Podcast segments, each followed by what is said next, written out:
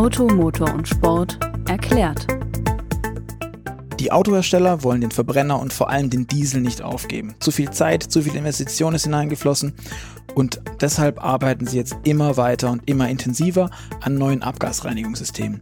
Mittlerweile so weit, dass sie vorgeben, dass die Autos oder die Luft, die die Autos einsaugen, hinten sauberer rauskommt, als sie vorher war. Hallo und herzlich willkommen zu einer weiteren Folge von Automotor und Sport erklärt. Mein Name ist Luca Leicht und ich rede heute wieder einmal mit meinem Kollegen aus dem Ressort Mobility und Services, Dirk Gulde, der uns erzählen wird, wie er oder wie er und sein Team drumherum sich dem ganzen Thema gewidmet hat. Weil ihr habt das gemessen, Dirk. Aber Dirk, vorneweg, ich stelle mir das alles nicht so einfach vor. Wie habt ihr das überhaupt gemacht? Vorne messen, was reingeht und hinten was rausgeht? Ja, hallo Luca. Ja, es war wirklich gar nicht so einfach, das zu messen. Ähm, und deshalb, obwohl wir ziemlich gute Messexperten haben von Automotoren Sport, unsere Kollegen, unsere englischen Kollegen von Emissions Analytics, die schon seit fast vier Jahren äh, Abgastests mit unseren Testwagen machen, seit dem Dieselskandal kann man sagen, und die eigentlich sehr, sehr geübt sind, ähm, Autos zu testen. Aber der Vergleich zwischen ähm, ja, dem, was aus dem Auspuff an Schadstoffen kommt und dem, was in der Luft vorhanden ist, ist aus ein paar Gründen gar nicht mal so trivial gewesen. Das fing schon damit an, dass die Werte, also die Luftbelastung in einer Stadt, wird in einer ganz anderen Einheit gemessen als äh, das, was beim Auspuff gemessen wird. In der Luft gibt es Grenzwerte, die werden, die heißen zum Beispiel für äh, gröbere Partikel, also diese sogenannten PM10-Partikel, 40 Mikrogramm pro Kubikmeter. Also die Luft wird sozusagen äh, in Kubikmeter unterteilt und dann wird gewogen, wie, wie hoch der Anteil an Partikeln ist. Also Gewicht pro Volumen. Aber beim Auspuff messen wir die Anzahl der Teilchen pro gefahrenen Kilometer. Und wie will man jetzt diese beiden ja, Einheiten sozusagen, diese beiden Währungen irgendwie äh, ja, in den Griff kriegen? Da mussten wir erst so ein bisschen ja, unser Messverfahren modifizieren. Und wie habt ihr das dann gemacht? Also was habt ihr da genau gemacht? Weil das ist ja für mich jetzt als Außenstehender wirkt es erstmal sehr unvereinbar. Ja, also was relativ einfach war, war das Auspuff, äh, die Konzentration im Auspuff quasi äh, von einem Kilometer umzurechnen auf das Volumen, weil natürlich auch aus dem Auspuff ein gewisses Abgasvolumen kommt und die Umrechnung, die konnte das System mehr oder weniger selber. Aber wir mussten erstmal feststellen, was diese Mikrogramm pro Kubikmeter, was das in Einzelteilchen bedeutet und dazu mussten wir erstmal die Partikelanzahl in der Stuttgarter Luft, wo wir den Test gemacht haben hier in Stuttgart, ähm, mussten wir erstmal ermitteln. Und da haben wir schon mal gemerkt, dass es extrem große Unterschiede gibt, äh, je nachdem, wann man die Luft misst. Also wir haben die Tage, wo früher Feinstaubalarm ausgerufen wurde hier in Stuttgart und an Tagen mit einer schlechten Luft haben wir 50.000 Teilchen pro Kubikzentimeter Luft gefunden. Wir haben dann äh, weiter, also wir haben dann nur noch in Kubikzentimetern gerechnet, um kleinere Zahlen zu bekommen. Aber es lässt sich im Prinzip mit dem Faktor eine Million auf, auf einen Kubikmeter hochrechnen. Also an Tagen mit einer schlechten Luft haben wir 50.000 Teilchen pro Kubikzentimeter. Und an Tagen mit guter Luft, also wo viel Luftaustausch ist, wo viel Wind ist, wo es vielleicht auch mal geregnet hat davor, da haben wir nur 10.000 Teilchen in der Luft vorgefunden. Also allein diese Bandbreite mussten wir erstmal so richtig äh, in den Griff kriegen. Aber Dirk, warum ist es denn so? Warum wird denn die Stadtluft in einer anderen Einheit gemessen als jetzt die Abgase vom Auto? Also das ist, das ist ganz interessant festzustellen. Also früher war das auch so, dass die Autoabgase in Gewicht sozusagen äh, gemessen wurden. Dann kam aber mit Euros, nee, mit Euro 5b war das glaube ich schon, 2011, kam noch die Partikelanzahl als zusätzliche, als zusätzlicher Grenzwert dazu. Und äh, diese Anpassung, also diese zusätzliche äh, Partikelanzahl äh, zu, äh, zu nehmen, diese Anpassung wurde für die Stadtluft, für die Umgebungsluft noch nicht vorgenommen. Da ist man noch quasi auf der alten Einheit Gewicht pro Volumen stehen geblieben. Und das wird unter vielen ähm, Experten auch als Hauptproblem der europäischen äh, Luftgesetzgebung gesehen, weil die Größe eines Partikels ist ja wahnsinnig wichtig für, für sein Gewicht. Also je größer, desto schwerer. Jetzt ist aber so, dass gerade die ultrafeinen Teilchen, dass die für den Menschen besonders schädlich sind und die haben im Prinzip kaum ein Gewicht. Also das heißt, wir erfassen die falschen Teilchen und gewichten die viel zu stark und die eigentlich gefährlichen, die aus dem Verbrennungsprozess kommen, die ultrafeinen, die rutschen so ein bisschen unterm Radar durch. Das ist eigentlich, um die Qualität einer Stadtluft zu dokumentieren, totaler Quatsch. Aber Dirk, ihr habt jetzt was gemessen. Was oder welche Autos habt ihr denn tatsächlich unter die Lupe genommen? Wir haben vier Autos genommen aus unserem Testalltag raus, im Prinzip nach einem ja, Zufallsprinzip kann man sagen, was eben an den Tagen verfügbar war, weil wir eigentlich eher so eine prinzipielle Betrachtung angestrebt haben und jetzt keine ja, markenspezifische. Da war dann ein BMW 7er dabei, ein Citroën C5 Aircross, ein Kia Optima und ein VW Tiguan, also unterschiedliche Größen, unterschiedliche äh, Abgasreinigungssysteme. Und dann haben wir noch was gemacht. Wir haben diese Autos jeweils in unterschiedlichen Fahrzuständen gemessen, weil es bringt auch nichts, ein den, den, ja, die, die äh, Partikelkonzentration im Abgas so generell zu betrachten, weil es ist extrem unterschiedlich, ob ein Auto gerade äh, nach einem Kaltstart gemessen wird oder ob es im Leerlauf gemessen wird, ob man ja, sehr viel äh, Gas gibt, ob, ob eine hohe Last angelegt wird und vor allem auch, ob der Filter gerade regeneriert wird. So ein Partikelfilter im Auto muss ja regelmäßig ähm, freigebrannt werden, damit er neue Partikel äh, quasi einlagern kann.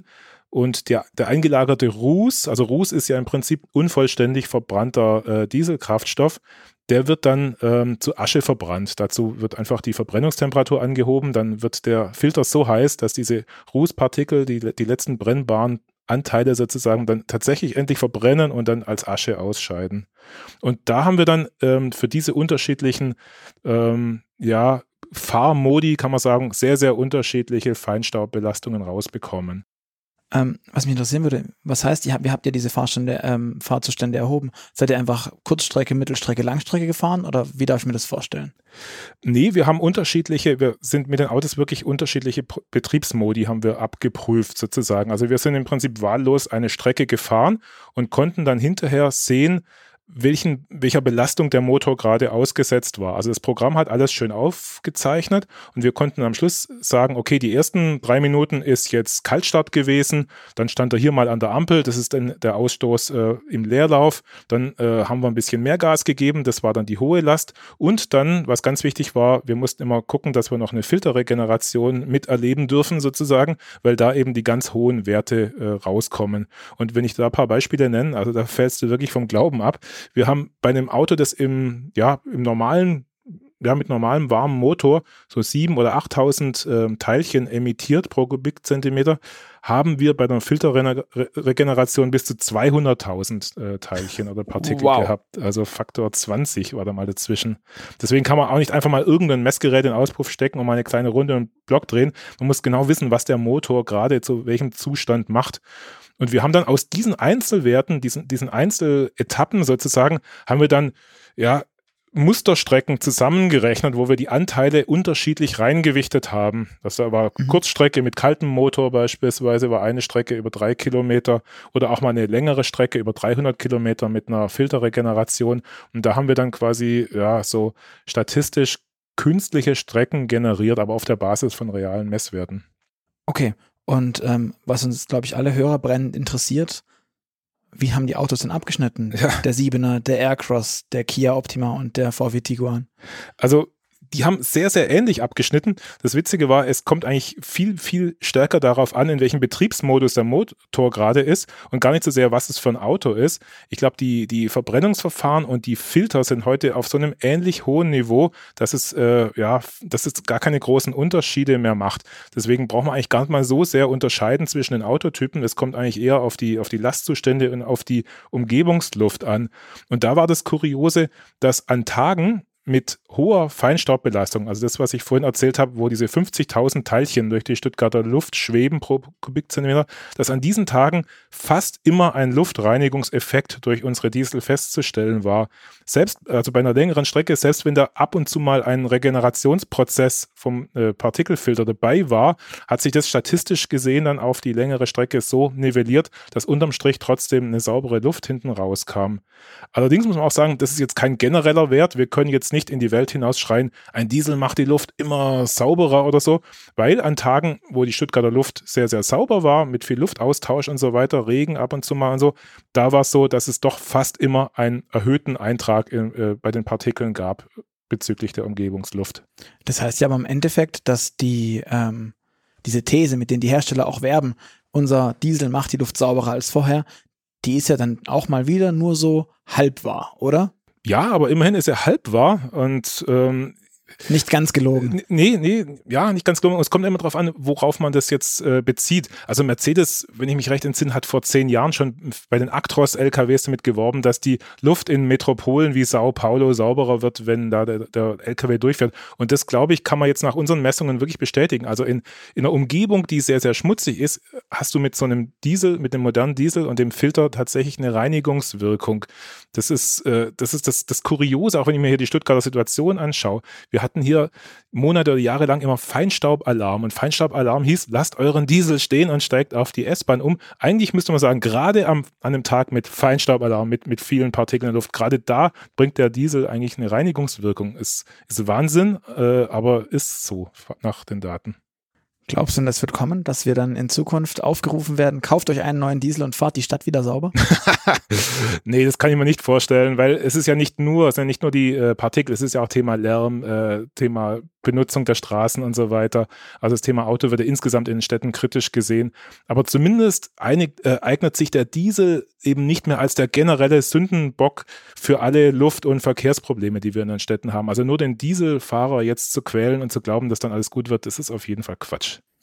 Und ich weiß, ich habe es nicht gemessen. Trotzdem würde ich gerne deine Einschätzung persönlich. Was, was schätzt du?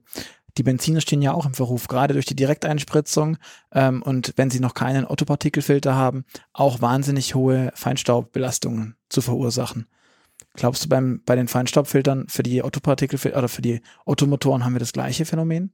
Also bei den Ottomotoren war es ja so, dass die äh, quasi noch eine Gnadenfrist bekommen haben, was ihren Partikelausstoß betrifft. Die Diesel wurden ja schon recht früh auf Direkteinspritzung umgestellt und haben deswegen schon recht früh ihr Partikelproblem offenbart. Und der, die Benziner kamen erst einige Jahre später, dass okay. sie auf Direkteinspritzung umgestellt wurden. Und ähm, deswegen äh, ist es heute auch so, dass die meisten modernen Benziner auch einen Partikelfilter haben. Deswegen gehe ich davon aus, weil die Filtertechnologie sehr, sehr ähnlich ist, dass auch ein moderner Benziner mit einem Partikelfilter ebenfalls eine sehr, sehr saubere Luft hinterlässt. Alles klar. Dirk, vielen, vielen Dank für diese Information, für die ganzen Infos rund um äh, euren Mess, eure Messungen, die ihr gemacht habt und vor allem auch, dass du mit so einer kuriosen, äh, so eine kuriose These tatsächlich auch bestätigen konntest. Das finde ich sehr, sehr, sehr spannend. Wenn Sie das da draußen auch spannend fanden und gern zugehört haben, hinterlassen Sie uns gern eine Bewertung auf iTunes. Fünf Sterne freuen wir uns am meisten. Wenn Ihnen aber irgendwas missfällt oder Sie wollen, dass wir irgendwas anders machen oder Sie Wünsche, Anregungen, Ideen auch für Themen haben, sagen Sie uns gern Bescheid, hinterlassen Sie einen Kommentar. Ähm, wir werden ihn lesen, wir werden ihn versuchen zu berücksichtigen. Und dann sage ich an dieser Stelle Tschüss, bis zum nächsten Mal. Tschüss.